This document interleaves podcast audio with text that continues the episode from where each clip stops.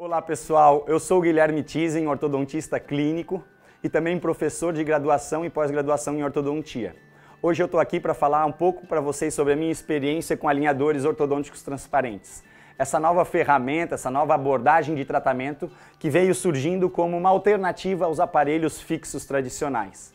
Essa alternativa, então, dos alinhadores ortodônticos tem como características ser completamente imóvel, transparente, mais confortável para o paciente, visto que tem um menor volume, é personalizado para cada caso, e também mais agradável, com menos danos periodontais à gengiva e aos tecidos de suporte.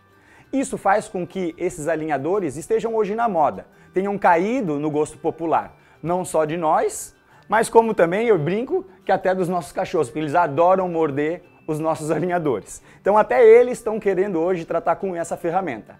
Mas vamos lá, alinhadores, será que eles só alinham mesmo? Como essa imagem está mostrando, aqui a gente pode ver casos onde os alinhadores não só corrigiram irregularidades intra-arco, mas também corrigiram mordidas profundas, classe 2, mordidas abertas e também más relações oclusais de classe 3. Então, não é só alinhamento que esse aparelho promove, não. Claro, é uma nova ferramenta que a gente precisa aprender a lidar com ela. E essa curva de aprendizagem acontece como aconteceu com os aparelhos fixos no início da nossa formação.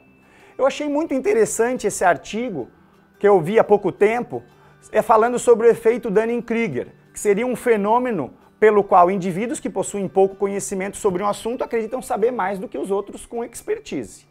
O que, que isso tem a ver aqui? Eu comparo a minha formação com alinhadores um pouquinho com isso, onde no início, quando eu fiz um curso de formação, de credenciamento, eu achava que sabia de tudo. Porém, quando eu comecei a tratar alguns casos, percebi que existiam coisas que eu ainda não sabia. Comecei a achar que tinham só alguns casos possíveis de ser tratados com alinhadores. Depois, com maior experiência, esse artigo do efeito Dunning-Kruger fala que a gente começa a entender mais o sistema até chegar a um ponto que tem expertise, que se torna um expert no assunto.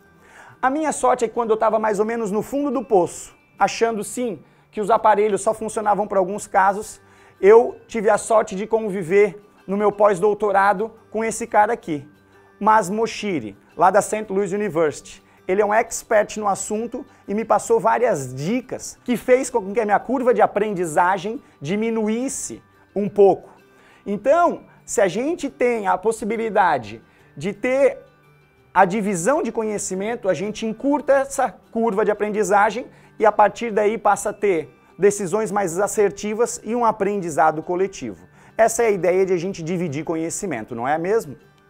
Enfim, a minha dica final para vocês é a seguinte: se vocês começarem a trabalhar com esse sistema, escolham casos mais simples de serem tratados, para só depois partirem para casos complexos. A meu ver, os casos mais simples são classe 1 sem extração, classe 2 suave e mordida aberta suave. Casos mais complexos seriam casos ortocirúrgicos, e casos de extração com grande retração associada, necessidade de controle de torque e intrusão. Enfim, tá dada a dica e aguarde aí os próximos vídeos que vem mais novidades por aí.